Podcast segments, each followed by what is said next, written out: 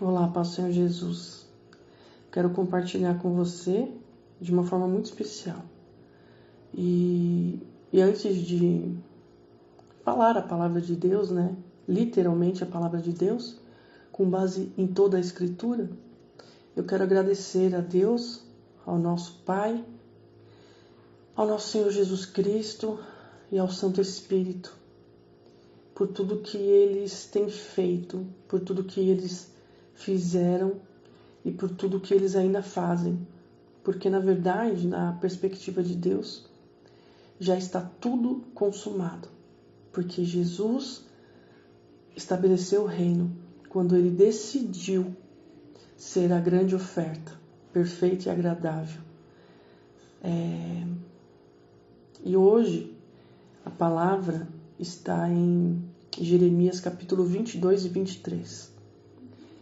Como são dois capítulos relativamente extensos, eu fiz algumas anotações e eu quero chamar a atenção para alguns pontos específicos. Eu espero em Deus que você esteja com o seu ouvido aberto, com o seu coração disponível para ser ministrado pelo próprio Espírito Santo de Deus.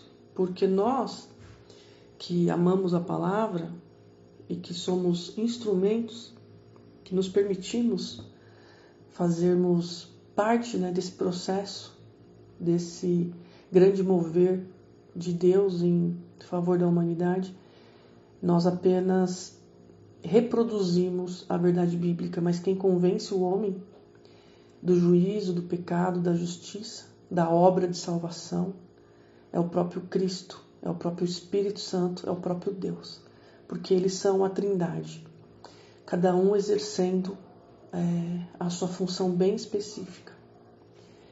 E aqui de, diz que em Jeremias 22, é, que primeiro nós devemos ouvir a voz de Deus. Nós somos chamados para ouvir a voz de Deus, porque enquanto não ouvimos a voz de Deus, nós não estamos em Deus.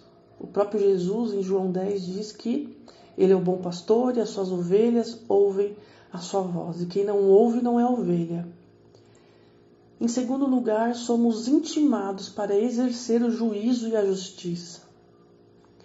Mas não é um juízo para condenar o próximo, é para ter discernimento em avaliar todas as situações e diante de toda e qualquer situação, em todo e qualquer ambiente, nós possamos verdadeiramente aplicar a Bíblia fazendo com que o juízo e a justiça de Deus sejam de fato é, exercidas, exercidos, né? O juízo e a justiça. Terceiro ponto desse capítulo 22 é que nós somos convocados para livrar o cativo, o oprimido, das mãos do seu opressor. Nós temos que olhar para o nosso irmão e saber que se ele ainda vive o pecado, o vício, a pornografia, a prostituição, é, adultério, palavrão, é, maldade, malícias, é, sentimento de vingança, de inveja, de contenda. Fato é que nós devemos olhar para essas pessoas como sendo cativos ainda nos seus próprios pecados, porque eles ainda estão, de alguma maneira, oprimidos, né? Pelo príncipe deste mundo, pelo príncipe desse universo de, de trevas, porém Jesus já venceu todas essas coisas. E nós que já passamos uma parte do processo, nós temos que fortalecer esses fracos, essas pessoas que por alguma razão ainda estão sofrendo lá nas trevas, no mesmo lugar de miséria de onde Deus nos tirou. Em quarto lugar, é, não podemos excluir o estrangeiro, o órfão e a viúva, que são pessoas vulneráveis, que muitas vezes não tem ninguém mais para ajudar. E nós que temos o entendimento do amor de Deus, muitas vezes negligenciamos, porque queremos é, é, manter a nossa opinião a respeito de uma verdade absoluta que vem do próprio Deus. Então nós não temos que retirar ou acrescentar ou distorcer, enfim, dar uma falsa interpretação das, das palavras que, que Deus é, proferiu através dos seus profetas, desde Gênesis até Apocalipse. Jesus ele morreu é, em nosso lugar e não há mais condenação. Nós estamos inocentes diante de Deus por causa da graça que nos foi concedida, desse favor imerecido. Paulo diz que não há mais condenação sobre nós, sobre aqueles que estão em Cristo. E quem está em Cristo já não é mais pecador. Quem está em Cristo é nova criatura. Já morreu para o velho homem, né, para aquela condição adâmica. E Cristo vive em nós. Então todo dia é um pouquinho mais de Cristo em nós. E a gente passando pelo processo e sendo modelados pelas mãos de Deus, vaso quebrado na mão do oleiro. Por isso temos que cuidar uns dos outros, fortalecer os que estão fracos. Ezequiel 34, até ontem eu estava meditando e compartilhando essa palavra, e fica muito claro da nossa responsabilidade quando entendemos o Evangelho da graça e o perdão de Cristo. E por isso temos que imitá-lo na sua santidade e na sua misericórdia com o outro, porque foi o grande mandamento: amar a Deus sobre todas as coisas, de todo o seu coração, alma, espírito e entendimento, e amar o teu próximo como a ti mesmo. Então, se eu me amo a, a, o suficiente para desejar minha salvação, isso significa que eu também tenho que amar o próximo a ponto de desejar a salvação dele, custe o que custar para mim, porque eu vou ter que investir tempo nisso, como Jesus investiu todo o tempo dele se esvaziando de si mesmo e permitindo que o Espírito Santo conduzisse em todas as coisas. Quinto lugar, obedecer ou desobedecer. É uma opção nossa, mas temos que ter a consciência de que quando ouvimos a voz de Deus e não obedecemos, isso gera consequência. E a escolha, cada um faz a sua. Então, se nós ouvirmos temos que atender, temos que dar uma resposta, seja para a desobediência ou para a obediência. E aí então Deus, que conhece a todos e que sonda os corações, saberá o que fazer naquele grande dia. Sexto, quando desprezamos a palavra de Deus, é... Deus ele envia o juízo para tratar conosco. Ele nos coloca numa situação para reflexão. Porque Deus, antes dele condenar, ele vai se esforçar bastante em nos conduzir para a salvação. Porque Deus não tem prazer. Ezequiel 18: Deus não tem prazer na morte do ímpio. Ele quer que todos sejam salvos, porém nem todos serão. Porque muitos são muitos são chamados e poucos escolhidos. Porque ninguém resiste até o fim. É mais fácil parar no meio do caminho. Às vezes temos que parar, respirar, tomar fôlego, pensar, né, refletir, tomar posicionamento. Mas existe um cuidado nas paradas, porque a gente pode se acostumar nelas. E aí, para a gente se levantar e prosseguir é mais difícil. Sétimo, suportar a provação, ir até o fim. Resistir, nos revestirmos da palavra, né, do Evangelho, como está escrito em Efésios capítulo 6. Oitavo, abandonar ou recusar. A disciplina é perigoso demais para nós, porque quando nós recusamos o conserto, nós desprezamos a Deus e ele resiste ao soberbo. Prova disso é Nabucodonosor, é, que foi colocado em um lugar nas alturas, mas Deus o destronou, porque Deus não divide glória. E às vezes nós queremos a glória para a gente, né? Pelas nossas vaidades, enfim. Nono, a desobediência é um resultado da nossa idolatria que praticamos quando colocamos tudo e todos em primeiro lugar. Então, quando você não ama Deus, né? Quando eu não amo a Deus acima de todas as coisas, todo o meu coração, com todo o meu entendimento, crescendo no conhecimento e na graça, eu estou idolatrando alguma coisa, ou a mim mesma, ou o meu trabalho, ou o meu filho, ou meu esposo, ou minha esposa, ou meus pais, ou o dinheiro, ou o carro novo, o apartamento. Eu tô vivendo de uma forma que alguma coisa está ocupando o lugar sagrado que é somente de Deus. E isso tira a glória de Deus. Porque a minha dependência está totalmente em mim. E Deus não divide glória. Décimo, chorar pelos perdidos. chorar por aqueles que ainda não conhecem o Evangelho, ou se conhecem, se afastaram, se decepcionaram, ou se estão vendo as coisas de uma forma distorcida. Isso aqui é bem complicado, eu acho que é bem difícil para a gente. Né? A gente perceber o outro na perspectiva de Deus, é muita oração mesmo, né? por aqueles que nos perseguem, nos odeiam e tal.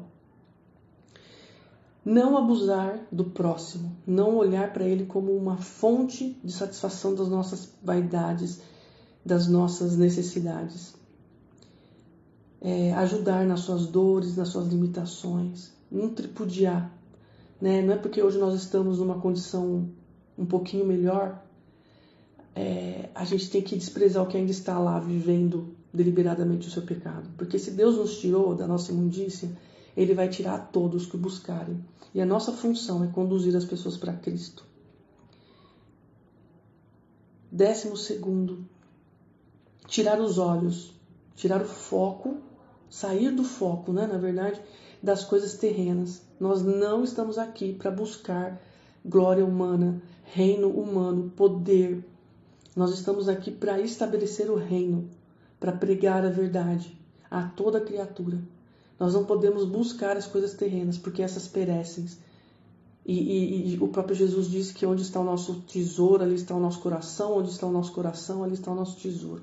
E a nossa herança está no céu, não está aqui. Décimo terceiro, fazer a nossa parte sem cobrar de nós mesmos os resultados, porque nós semeamos, mas quem dá o resultado, né? Quem nos faz frutificar e multiplicar é o próprio Deus, que nos sustenta nele quando estamos enxertados como galhos na videira, que é o próprio Cristo. Então nós temos que conduzir as pessoas para também buscarem esse, esse relacionamento com Deus, para que elas venham experimentar aquilo que nós estamos experimentando, porque isso é privilégio de todos. A graça é um privilégio para todos e ela nos foi dada de graça. Nós não fizemos nada para merecer, porque quando ele veio nós éramos pecadores. Nós já éramos. Décimo quarto, não confiar nas próprias forças, nas nossas habilidades e capacitações, porque nós vamos quebrar a cara. Enquanto nós acharmos que temos força, nós estamos resistindo à boa, perfeita e agradável vontade de Deus para nós. Décimo quinto e último ponto de Jeremias 22 que eu quero compartilhar. Deus opera nos nossos lugares mais frágeis. Aonde você é mais frágil, onde você tem mais medo, Jó falou isso, né? O, o meu maior medo, aquilo que eu mais temia, me sobreveio. Então ele temia muita coisa, né? Porque muita coisa aconteceu. Então Deus foi lá mexer nas suas estruturas emocionais para fazer de Jó um homem mais forte, mais resiliente, né? Mais convencido das suas fraquezas e do poder de Deus que se aperfeiçoou nele, né? Naqueles momentos mais difíceis de agonia, de desespero, onde ele via na sua própria carne vermes e, e ele coçava com telha as feridas, com caco de telha. E mesmo assim, quando ele ouviu a voz de Deus, ele, opa, peraí, tem alguma coisa errada, deixa eu me consertar.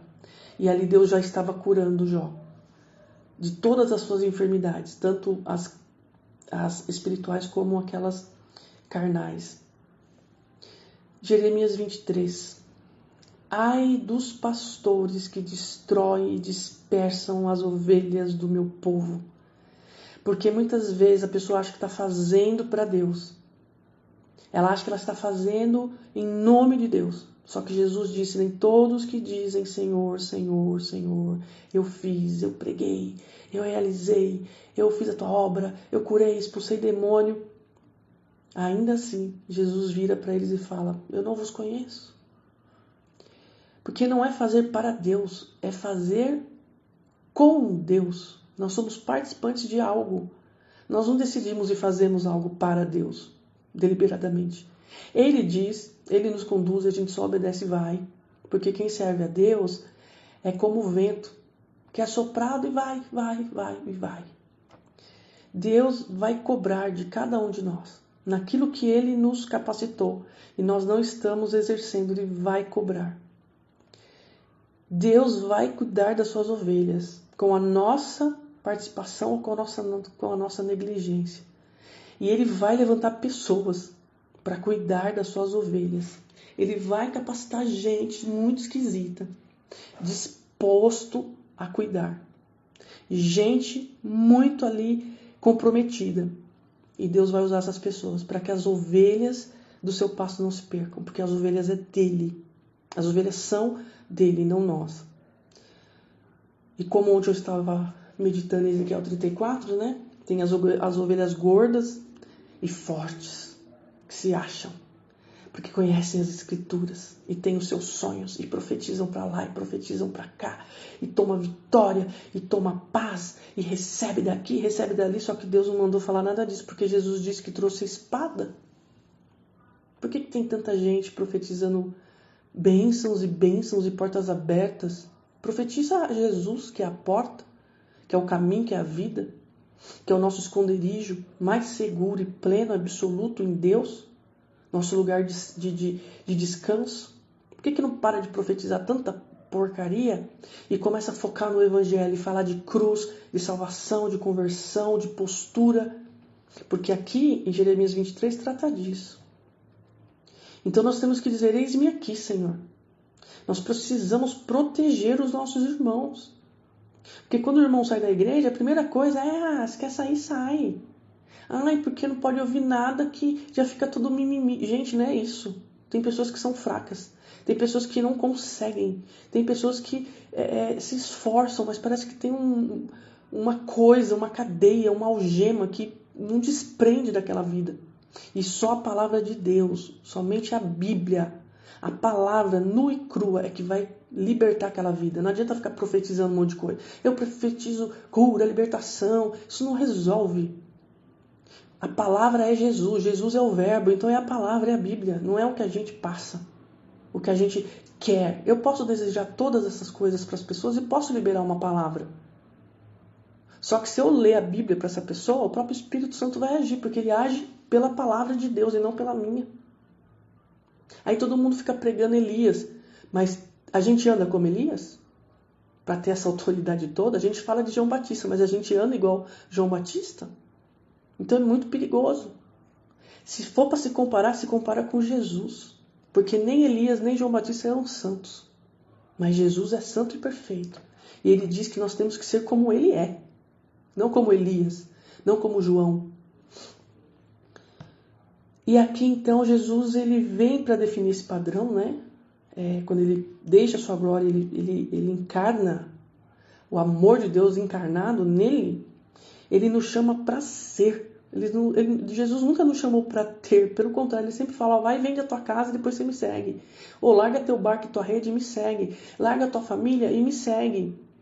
Ele nunca nos chamou para ter, e eu não sei por que, que as pessoas ficam orando tanto para ter, ter cura, ter porta aberta de emprego, casamento restaurado. Deus não restaura casamento, ele converte pessoas.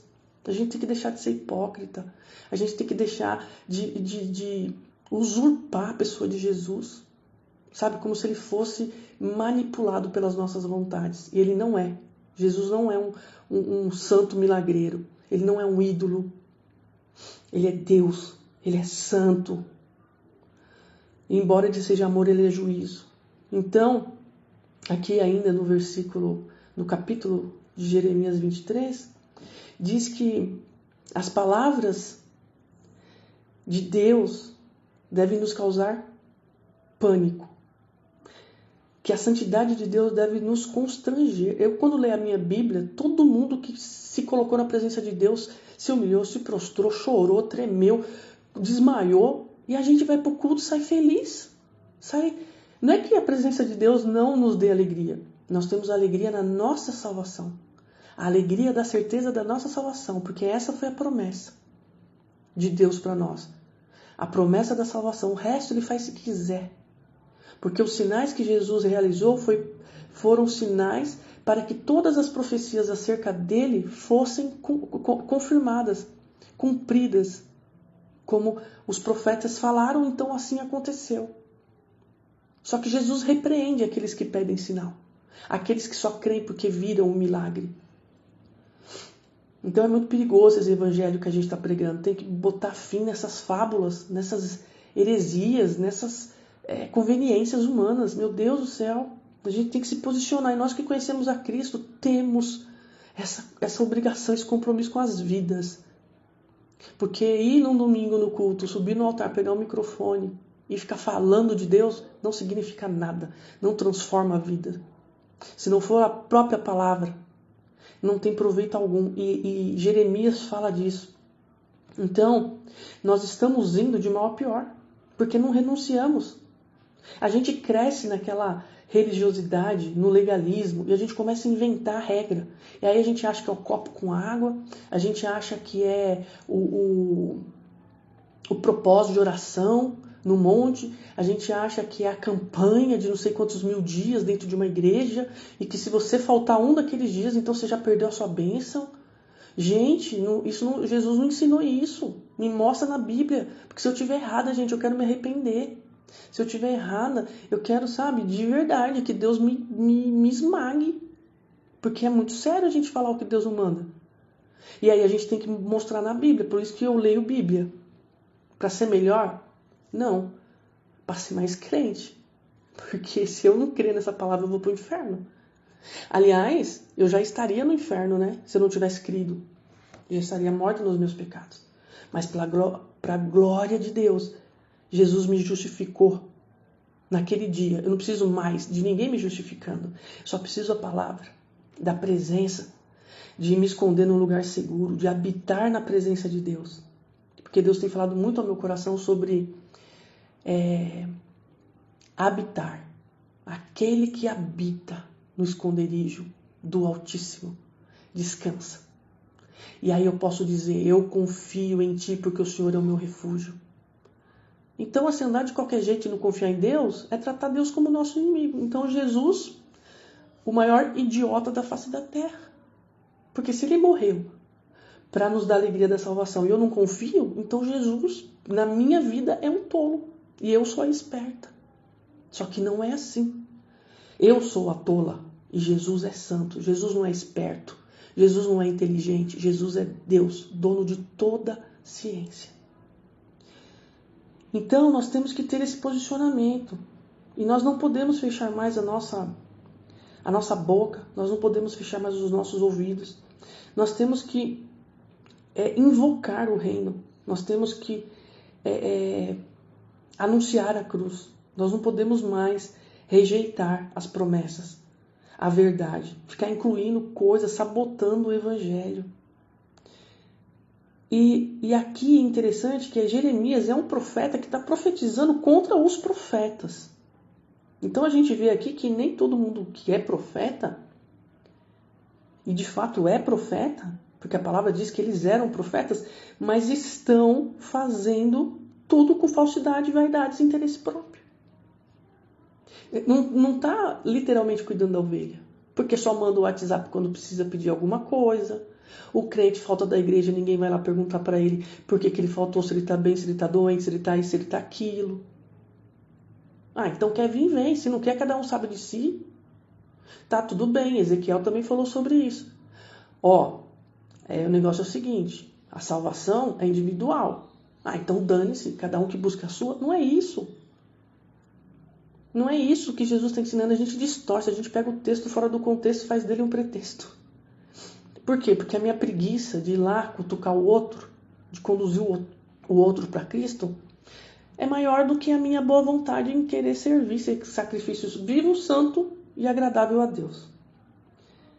E eu também passo pelo processo. eu também passo pelo processo. Então, assim, é, um versículo que me chamou muita atenção para a gente terminar essa meditação é o versículo 22 do capítulo 23 de Jeremias, que diz assim: Se me ouvissem, fariam o meu povo voltar. Então, assim, se você não está empenhado em resgatar vidas, você não está ouvindo a voz de Deus. Não sei quem você está ouvindo, porque só tem duas pessoas que falam: Deus e Satanás. Se você não ouve a Deus, eu eu sinto muito, mas aí daí, como só dois falam, né? Porque Deus falou com Adão e Eva, E depois Satanás veio e falou também. Então Deus fala comigo. Se eu não obedeço, eu estou obedecendo a quem? A Satanás. Porque eu vivi no mundo. Eu ouvi a voz de Satanás. Eu obedecia. Eu servia as trevas. Então eu sei do que eu estou falando. Porque o diabo, ele, ele, ele insiste, insiste, insiste. E a gente gosta. A gente dá conversa. E aí a gente não vai para as escrituras. Só que o diabo conhece a, a escritura. Mas nem toda palavra liberada está representando o reino. Porque nem tudo que está sendo falado é a voz de Deus, é o Espírito Santo. Por isso a gente tem que ter discernimento. E aí diz que a palavra de Deus não pode se ausentar de nós, dos nossos lábios. O tempo todo a gente tem que ter palavra de Deus para falar para as pessoas. Porque está todo mundo precisando, inclusive eu. Então, se você que está ouvindo tem uma palavra para me dar da parte de Deus, mas da parte de Deus. Se for suas opiniões pessoais, eu dispenso, não precisa. Mas se for da parte de Deus, eu suplico. Fala para mim. Fala para mim. Porque se eu estiver errada, ainda há tempo de buscar a Deus e pedir perdão e para eu me reconciliar com Ele. Mas tem que ter fundamento bíblico. Tem que estar na Bíblia. Se não tiver na Bíblia, então é opinião pessoal. Porque tem tanta gente distorcendo tudo mas nem todos, né? Como esse áudio ele vai para uma lista de transmissão, porque eu acho que ninguém é melhor do que ninguém para ouvir ou não ouvir, e eu não vou fazer acepção de pessoa quando o próprio Cristo não fez. Então vai para todo mundo. E na minha lista de transmissão tem todo tipo de pessoa. E Deus ama cada um de vocês, do jeitinho que vocês são e do jeitinho que Deus é. E Ele tem vitória para você, Ele tem salvação para você, ele tem vida, ele tem uma herança para você. Então, esses falsos profetas, quem são os falsos profetas? Quando você vê uma pessoa falando de Deus e ela não apresentar a Bíblia, o texto bíblico, ou se você vê que está escrito uma coisa, mas ela está falando um pouco diferente, esse pouquinho diferente é heresia. Porque quando Jesus foi falar com Satanás e manteve um diálogo ali com ele no deserto, o diabo citou exatamente o que estava escrito na Bíblia. Mas ele falou com um pouquinho, um pouquinho, foi um pouquinho, quase nada de engano. Mas era engano. E ele falou a palavra de Deus, mas não era a voz de Deus, era a voz do capeta. E Jesus discerniu e não ouviu. É assim que a gente anda. Então, que essa palavra possa edificar a sua vida, que você possa compartilhar de Deus com as pessoas. Não importa. Hoje, nesse momento, não importa em que situação você se encontra, em que lugar você se encontra, espiritual ou físico. Importa se você conhece a Cristo e se você o ama. E se você confiar, Ele vai lutar por você. Ele vai investir em você até o último dia, até o último minuto. Eu creio assim, para mim e para sua vida. Então que nós possamos ser uma família, que nós possamos abandonar as mentiras, que nós possamos gritar: chega de fábulas, chega de engano. Vamos pregar as escrituras, vamos falar do amor de Jesus com verdade, com sinceridade, não amando de palavra, mas amando em comportamento. E o maior comportamento é o de Cristo, quando ele se deu quando ele se ofereceu para salvar a nós, para salvar a muitos. Então, que nós possamos gastar a nossa vida, investir a nossa vida é, como é, um modo de adoração a Deus, porque a maior de todas as adorações foi Jesus voluntariamente, de forma tão profunda, a ponto de pingar gotas de sangue, ele suou sangue para nos salvar por amor de mim, por amor de você. Então, que Deus abençoe a sua vida e que nós possamos andar na unidade do Espírito, não na comunhão social, mas na unidade do Espírito, falando sempre a mesma coisa, porque o Evangelho é, para um, é, o Evangelho é só um para todos. Em nome de Jesus Cristo, amém.